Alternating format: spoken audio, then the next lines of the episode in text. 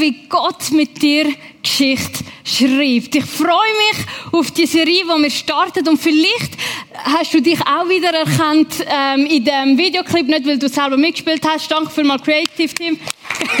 Ein Applaus.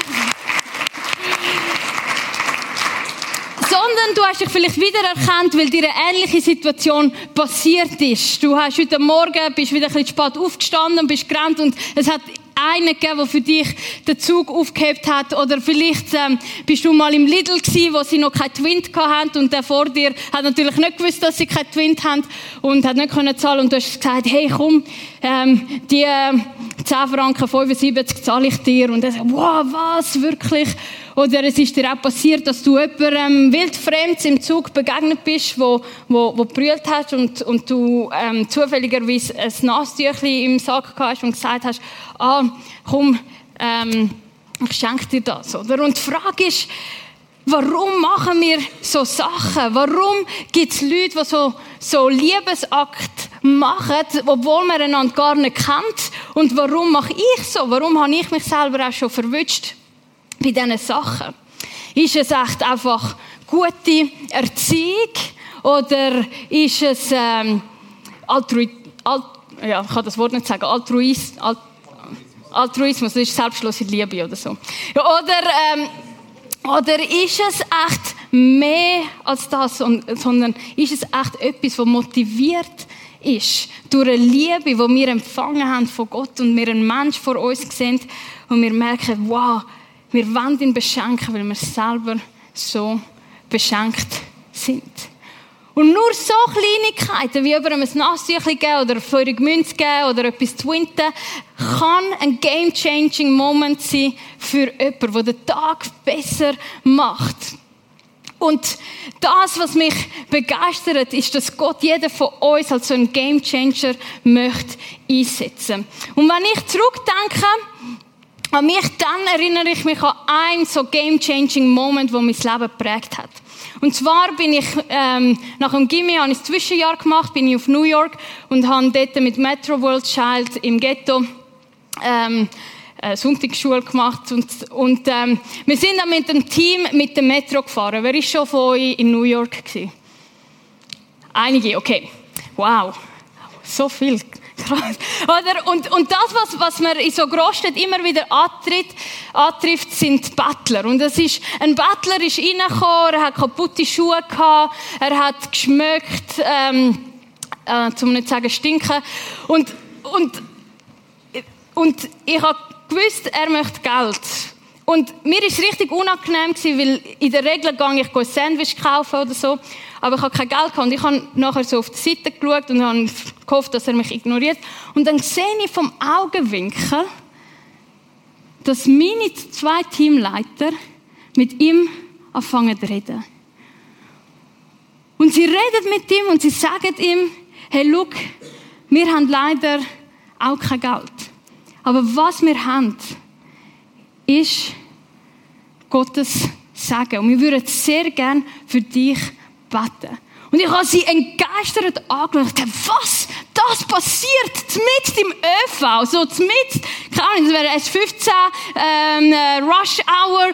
Die, die tun wirklich da mit in dem Metro für den Bettler beten. Ich habe gedacht, das gibt es ja nur in der Apostelgeschichte von der Römer, von Petrus und der Silas. Das gibt es ja gar nicht wirklich vor Ort. Aber sie haben das gemacht. Und der Bettler ist nachher ein bisschen torkelnd, aber irgendwie glücklicher aus diesem Metro rausgegangen. Und,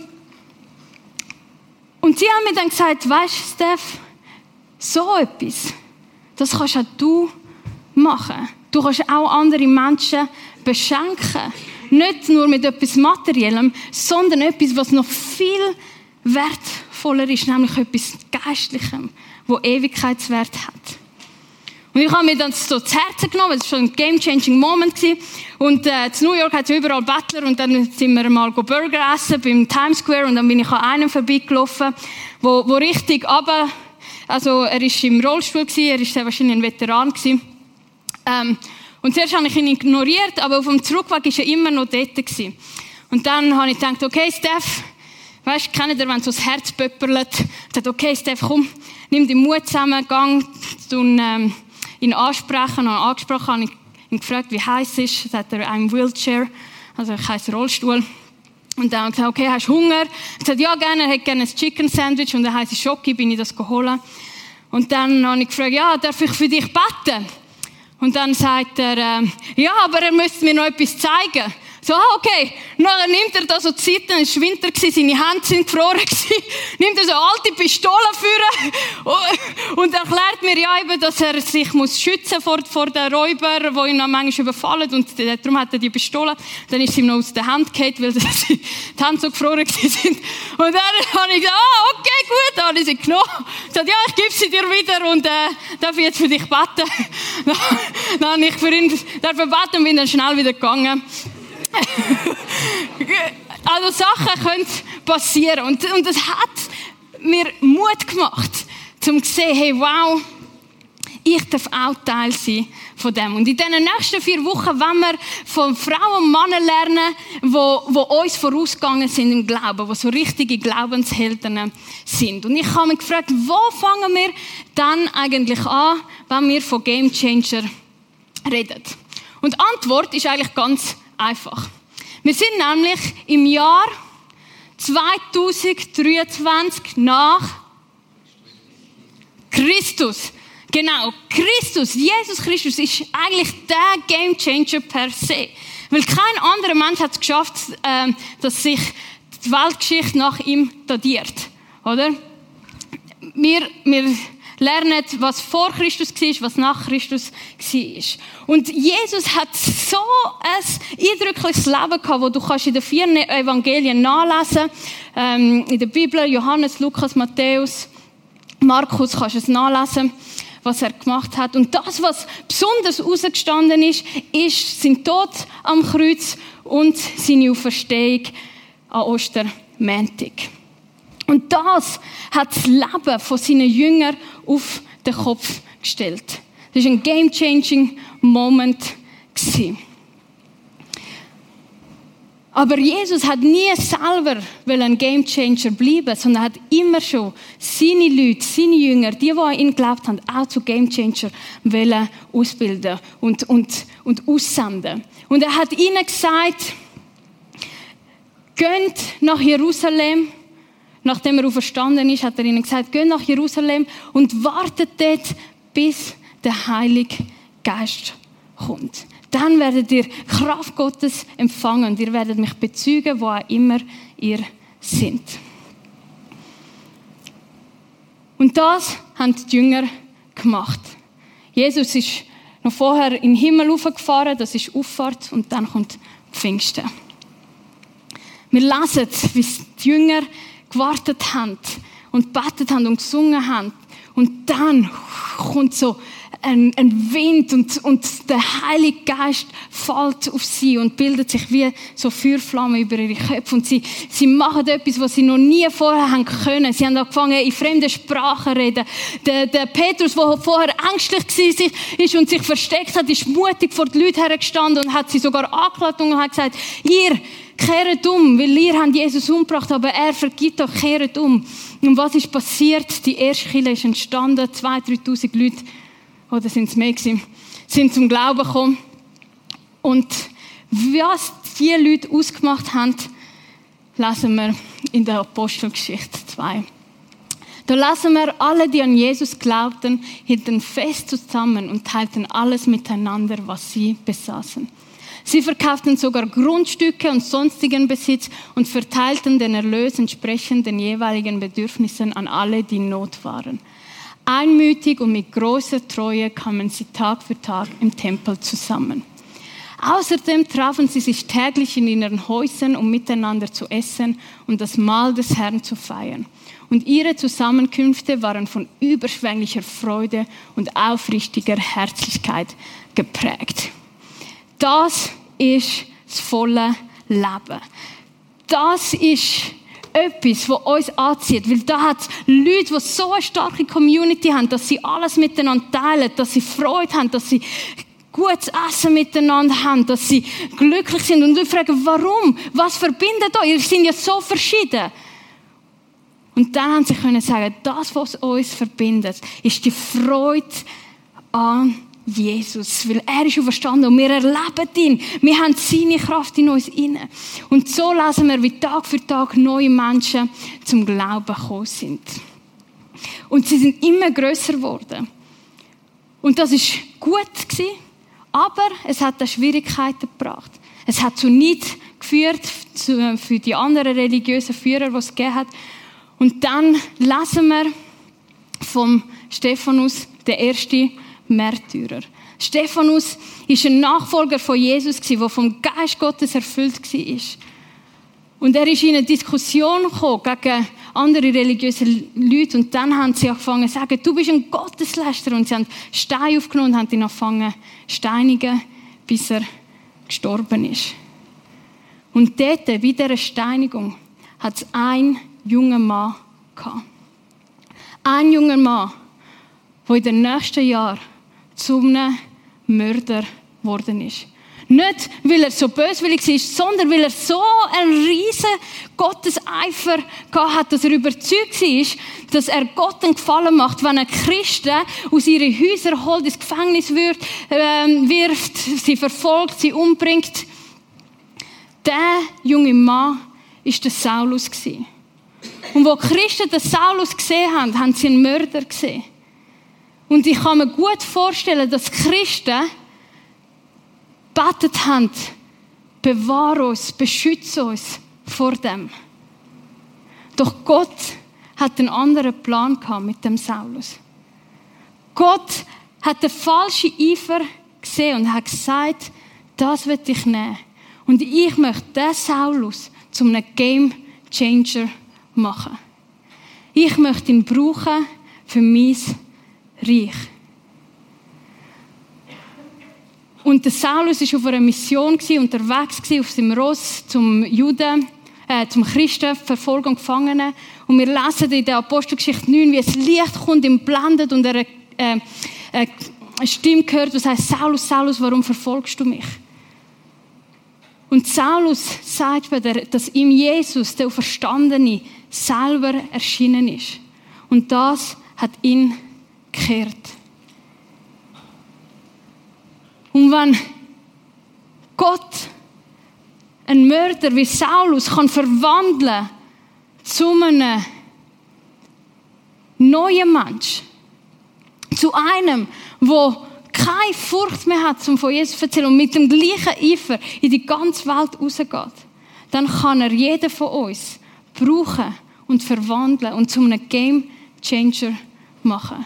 Weil die Begegnung mit Jesus ist das gewesen, was der Saulus für immer verändert hat. Es hat ihn so stark verändert, dass er sogar gesagt hat, nehmt mich nicht mehr Saulus, sondern Paulus. Und der Paulus ist der, der die meisten Briefe im Neuen Testament geschrieben hat. Und er ist nicht mehr zu stoppen Er, er ist auf drei Missionsreisen gegangen. Das ist die erste. Das ist das Rote. Er ist von Syrien losgegangen, gesegelt nach Zypern, dann in die heutige Türkei und wieder zurück ähm, in Korinth. Und dann hat er noch mehr ähm, Reisen gemacht. Er ist abgegangen in Libanon, dann auch auf Malta, Türkei, Griechenland bis auf Athen und wieder zurück. Und dann ist er auch in Gefangenschaft bis nach Rom gekommen, hat Sizilien, Siracusa, hat er äh, besucht, er war ähm, ich komme aus Sizilien, also meine Vorfahren. Genau, und bis auf Rom. genau, also nichts und niemand hat ihn können zurückhalten. Und das sind nicht so schöne ähm, Gap Year Mission Trips gewesen, oder wie wir das heute haben. Das sind nicht vorbereitete, ausdenkte Trips gewesen, sondern es sind Trips völlig anderer Art gewesen, wo richtig viel gelaufen ist. Und der Paulus beschreibt seine Reise folgendermaßen. Er sagt, fünfmal haben die Juden mir 39 Hiebe verabreicht. Dreimal wurde ich ausgepeitscht. Also basically sagt, ich habe alles erlebt, Bombensplitter, Bananen, alles habe ich erlebt. Einmal wurde ich gesteinigt. Ich habe drei Schiffbrüche überlebt. Einmal verbrachte ich eine ganze Nacht und einen Tag auf dem Meer treibend.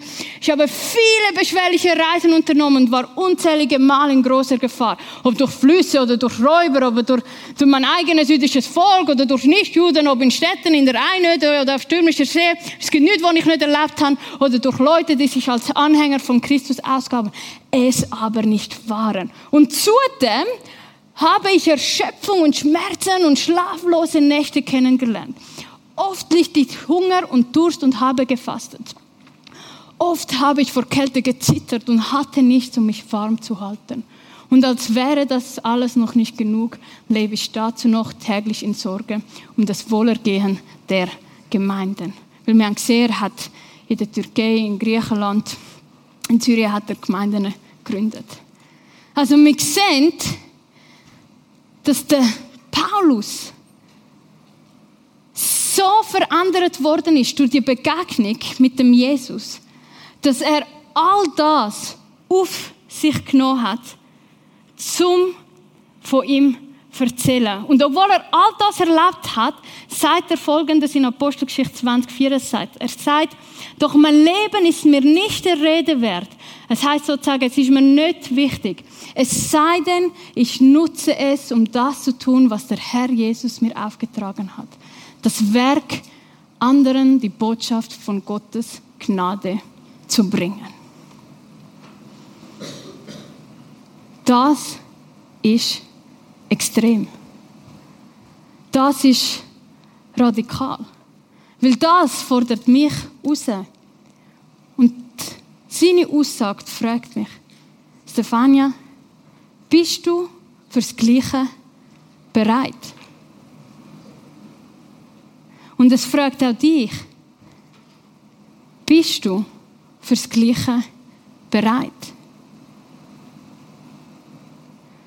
Und ich könnte sagen, ja, okay, gut, aber er, er ist halt ein ganz ein spezieller, er ist halt ganz ein Heiliger, er ist halt ganz ein krasser gewesen. Aber wenn ich in der Kirchengeschichte nachforsche, merke ich, dass er nicht eine Ausnahme war, sondern dass ganz, ganz, ganz viele Christen schon in der ersten Kirche, schon in der Anfang, unglaublich viel Verfolgung, Schmerz und Leid erfahren haben. Und, und dass das bis heute im Jahr 2023 nach Christus immer noch in gewissen Ländern gewisse Christen unter Verfolgung leiden und in der Gefahr sind, bis ihr Leben zu verlieren. Und ich habe mir gedacht, das ist eigentlich verrückt. Was ist das was, was die verstanden haben? Warum würden sie so etwas machen? Und ich möchte euch noch eine andere Geschichte vorlesen von, von jemandem, der es gleich auch erlebt hat, wo, wo nur ähm, im Jahr 155 nach Christus gelebt hat. Unter dem römischen Reich hat, haben die Christen schwere Verfolgung erlebt. Sie sind gefangen genommen worden und sie sind in den Amphitheater oder im Kolosseum ähm, gerührt worden und sie müssen gegen Tiere kämpfen oder mit Verbrennungen ähm, ähm, rechnen. Unter dem Nero also sind sie auch ähm, äh, gekreuzigt worden und als Straßenlaterne angezündet worden. Also so Sachen haben die erlebt. Und dann gibt es einen, den Polycarp, wo ähm, er sagt, er ist ein, ähm, äh, er, er, hat den, den Johannes kennt und er ist Christ. Und das ist seine Geschichte, die ich euch möchte vorlesen Also wir sind im römischen Reich im Jahr 155 nach Christus. Und da lesen wir von der Kirchengeschichte. Nachdem der junge Christ Germanicus in der Zirkusarena von Smyrna mit den wilden Tieren gekämpft hatte, erklärt die Zirkusleiter die Spiele für geschlossen. Also ist im Amphitheater und vorher hat schon ein Christ gegen Tier müssen kämpfen. Doch der aufgebrachte Pöbel schreit, man suche den Bischof Polycarp, auch ihn wollen wir sehen. Freunde haben inzwischen den 90-jährigen Bischof auf einem Landgut versteckt. Polycarp gibt sich ganz dem Gebet für die Gemeinde hin. Und jetzt ist spannend. Schon drei Tage vor seiner Gefangennahme hatte er eine Vision. Er sah, wie sein eigenes Kopfkissen in Flammen aufging.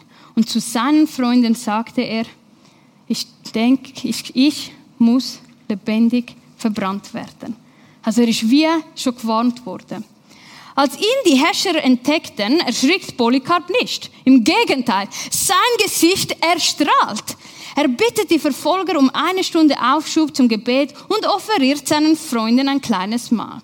Die Stunde wird ihm gewährt. Dann schleppen ihn die Verfolger vor dem Statthalter. Und das schaulustige Volk wartet bereits auf vollbesetzten Plätzen. Das ist der Football Game of the Year. Der Prozess beginnt. Der Statthalter fordert den Bischof auf. Schwöre und ich werde dich freilassen. Lästere deinen Christus. Verlügne den Christus. Doch Polycarp antwortete, schon 86 Jahre diene ich ihm. Und er hat mir kein Leid angetan. Wie kann ich meinem König, der mich erlöst hat, lästern? Wie könnte ich ihn verlügnen? Der Statthalter. Schwöre beim Glück des Kaisers. Polycarp. Vernimm mein offenes Bekenntnis. Ich bin Christ. Und dann droht der Statthalter. Ich habe wilde Tiere, ihnen werde ich dich vorwerfen, wenn du dich nicht nachgibst. Und Polycarp in Ruhe, lass sie kommen, da bin ich. Wenn du dir das aus den wilden Tieren nichts machst und hartnäckig bleibst, lass ich dich vom Feuer verzehren. Und Polycarp antwortet, du, du drohst mit dem Feuer, das nur eine Zeit lang brennt und bald wieder erlischt. Aber du kennst nicht das Feuer des kommenden Gerichts und der ewigen Strafe, das den Gottlosen bestimmt ist. Doch warum zögerst du? Hol herbei, was du willst. Und nun schreit das ganze Volk, Heiden und Juden von Smyrna auf, Polycarp müsse vor die Löwen. Weil die Tierhetzen aber schon vorbei sind, wird der Greis zur Feuerstrafe verurteilt. Das aufgebrachte Volk schleppt Holz und Reisig aus den Werkstätten und Bädern herbei und schichtet es um den Verurteilten herum auf. Man will ihn annageln, doch er erklärt, lasst mich so der mich für das Feuer bestimmt hat, wird mir auch Gnade geben, unbeweglich auf dem Scheiterhaufen stehen zu bleiben. Und wie einst die drei Männer im Feuerofen wird Polycarp durch das Feuer nicht versehrt. Im Gegenteil. Die Umstehenden empfinden einen Wohlgeruch wie von Weihrauch und kostbarem Gewürz. Der, Star, der Scharfrichter muss ihm schließlich den Todesstoß geben. Eine schreckliche und gleichzeitig irgendwie faszinierende Geschichte. Schrecklich, weil kein Mensch so etwas müsste erleiden. Faszinierend, weil ein alter Mann den Mut hat, furchtlos herzustehen und zu sagen, ich bekenne mich zu dem Jesus. Ich habe die Begegnung mit dem Jesus. Und selbst nach 86 Jahren kann ich zurückschauen und kann keinen Moment aufzählen, wo er mich im Stich gelassen hat. Auch jetzt nicht. Und es gibt keine Möglichkeit auf dieser Welt, wo mich anders wird überzeugen. Und ich habe mir überlegt, was ist denn die Kraft von dem Evangelium? Was ist denn das Geheimnis von dem Christentum? Was ist das, was ist das, dass Menschen so verrückte Sachen auf sich nehmen und sogar bereit sind, für das zu sterben? Was, was bietet mir der christliche Glaube? Was ist das Geheimnis? Und ich habe nachgeforscht und es gibt viel, viel Geheimnis. Aber ich habe mich auf sechs beschränkt.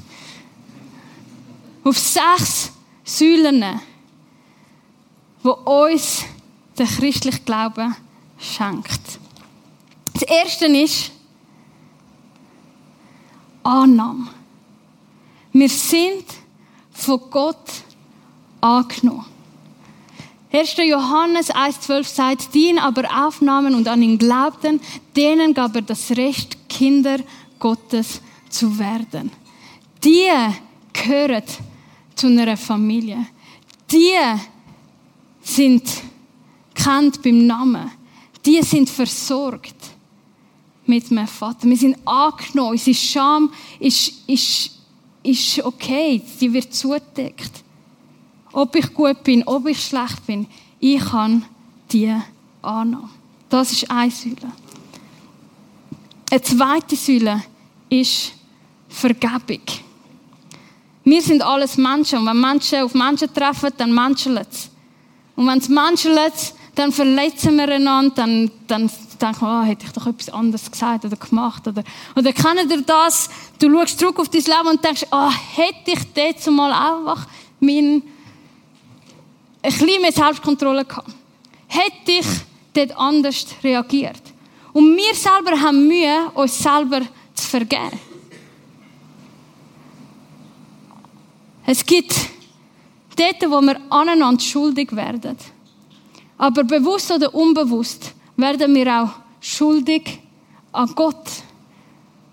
Weil wir ihn nicht anerkennen als der Schöpfer, als der Gott, wo er ist. Weil wir selber wollen gestalten Und das tragen wir mit uns um.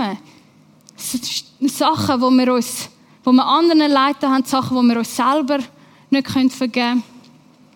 Doch Gott sagt in 2. Korinther 5, 21, denn Gott machte Christus, der nie gesündigt hat, zum Opfer für unsere Sünden, damit wir durch ihn vor Gott gerechtfertigt werden können. In anderen Worten heißt das, mir ist vergeben durch Jesus.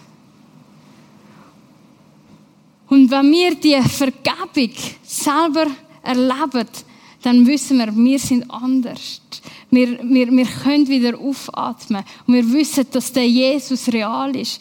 Weil, weil wir plötzlich uns selber können vergeben oder anderen können vergeben Und wir in dem Frieden mit Gott drin leben. Die dritte Zusage ist neues Leben. Wer wünscht sich nicht manchmal eine zweite Chance? Und das ist das, was Jesus dir sagt. Ich mache dich neu. Von innen gegen außen. Das bedeutet aber, wer mit Christus lebt, wird ein neuer Mensch. Er ist nicht mehr derselbe, denn sein altes Leben ist vorbei. Ein neues Leben hat begonnen. Und aufgrund von dem kann ein Mörder wie der Paulus so viele Menschen zu Gott bringen. Aufgrund von dem kann jemand, wo, wo aus einer Sucht befreit werden und anderen Menschen helfen in genau dem Problem, wo er drin gestanden ist. Aufgrund von dem, weil mir ein neues Leben gestand, äh, geschenkt worden ist, wie aus einer ähm, Frau mit, mit ähm, Minderwertigkeitsgefühlen, selbstsichere Dame, verstehen, aus dem heraus wird ein, wird ein Mann, der Verantwortung übernimmt. Warum? Weil ein neues Leben geschenkt worden ist. Eine vierte Säule ist etwas, was jeder, der die Kraft erlebt hat, wird sie. Das ist der Heilige Geist. Das ist der Geist Gottes. Römer 5, 5 sagt, denn uns ist der Heilige Geist geschenkt und durch ihn hat Gott unsere Herzen mit seiner Liebe erfüllt. So gewaltig ist das, dass Gott selber in uns hineinkommt und uns überschüttet und beschenkt mit seiner Liebe. Und der Heilige Geist ist der, der uns von innen gegen außen verändert. Und wenn du Fragen hast, weil, weil das jetzt gerade ein bisschen viel ist, dann komm nachher auf mich zu. Ich bin gerne da zum Reden. Ähm, und der Michi ist sicher gerne da. Oder sonst die mit Namenstafel. Komm und stell deine Fragen. Aber der Heilige Geist ist so ein Bonus. Wirklich. Du willst das. Fünftens, Überwindung vom Tod. Ich bin am Montag an einer Beerdigung und jedes Mal ist es einfach richtig schlecht. Weil der Tod ist so endgültig. Und es macht dich so ohnmächtig, wenn du siehst, wie das Grab in die Erde abgelassen wird. Aber wir haben das Versprechen, dass der Tod nicht das letzte Wort ist, sondern dass Jesus den Tod überwunden hat. Jesus, unser Retter, hat den Tod entmachtet und hat uns das Leben gebracht, das unvergänglich ist. So sagt es das Evangelium. Wer an ihn glaubt, wird ewig leben. Und so komme ich zur letzten Säule, nämlich die Verstehung. Wenn die Auferstehung nicht wäre, dann wären wir einfach alle arme Seelen. Dann müssen wir nicht da sitzen. Aber wir glauben an eine Person, die den Tod überwunden hat und wieder auferstanden ist, die lebendig ist, wo Gottes Sohn ist. Und wir haben die Zusage. In die Erde gelegt wird ein irdischer Körper. Auch verweckt wird ein Körper, der durch Gottes Geist erneuert ist. Genauso wie es einen irdischen Körper gibt, gibt es auch einen durch Gottes Geist erneuerten Körper. Wir dürfen, wir glauben daran, dass wir wieder physisch in einem anderen Körper, aber etwas, wo wir sehen, wieder werden auferstehen. Es geht weiter. Und darum, liebe Freunde, hat ein Mann wie der Paulus und all die unzähligen Märtyrer, die vor uns gestorben ist, die, die heute noch Verfolgung leben. Darum haben die können zu Jesus stehen, auch im härtesten. Weil sie gewusst haben, ich bin angenommen von Gott. Und wenn Gott mich annimmt, dann ist es gleich, wenn die ganze Welt und das ganze Amphitheater gegen mich ist. Wenn mich weiß, mir ist vergeben, dann kann ich sorgenfrei vor Gott stehen und sagen, da bin ich. Und, und wenn er sagt, was, äh, wie, was ist dein Verhalten? Und sagt, ja, ich habe nicht gut gemacht, aber Jesus hat mir meine Sünden vergeben. Sie haben können furchtlos vor dem Tod stehen, weil sie gewusst haben, sie haben ein neues Leben geschenkt bekommen. Und das neue Leben ist so viel besser als das alte, dass nichts auf der Welt sie wieder zurück ins Alte wird führen. Sie haben den Heiligen Geist, wo, wo ihnen Trost und Kraft gibt und ihnen im richtigen Moment die richtigen Worte gibt. Und sie wissen, ich werde nicht aus meiner eigenen Kraft all das, das Lied ertragen, sondern durch Kraft vom Heiligen Geist. Und sie haben gewusst, dass der Tod nicht das Ende ist, sondern ein Neuanfang und dass sie eines Tages wieder werden auferstehen. Und aufgrund von dem sind sie zu Game Changers geworden. Und du fragst dich vielleicht heute Abend, gilt das auch mir? All das ist dir geschenkt. Das Einzige, was von dir verlangt ist, ist, dass du einen Schritt auf Jesus zumachst und sagst, hey, ich möchte dir vertrauen, ich möchte das erleben. Ich möchte die Vergebung, die Annahme, das neue Leben, möchte ich erleben. Ich möchte den Heiligen Geist bekommen. Ich möchte Angst vom Tod verlieren und Hoffnung darin haben, dass mich wieder auferstehen wird. Wir haben ein Gebetsteam hinten links. Ich werde nachher auch dort sein, wo sehr gern für dich betet, wo sehr gern da ist, auch falls du Fragen hast. Der Philipp und der Manu sind dort dabei und ich auch. Und vielleicht hat dich die Geschichte von Polycarp oder vom Saulus auch wieder aufgeweckt und gesagt, okay, wenn er das kann, kann ich das auch? Ich habe mich das gefragt, kann ich das auch? So zu Jesus stehen, wenn ich sogar am Tod ins Auge schaue. Und zum ehrlich zu sein, ich kann euch nicht sagen, wie ich reagieren werde. Aber was ich möchte machen, ist über die Geschenke, wo wir die Geheimnisse vom christlichen Glauben haben, möchte ich darüber meditieren, darüber nachdenken. Ich möchte, dass das Teil wird von mir. Und ich ermutige dich, mach ein Foto von dem und tu dann die Hause, wenn du eine ruhige Minute hast, die Bibelstellen nachlesen. Und, und ich habe festgestellt, je mehr wir uns über das Gedanken machen und, und realisieren, was wir alles in Jesus haben, desto mehr wächst die Freude. Desto mehr wächst einfach wirklich eine Freude, dass wir zu Jesus gehören. Und dann wird selbstverständlich und ganz natürlich zum ihm können bezeugen. Game Changer ist alles oder nichts.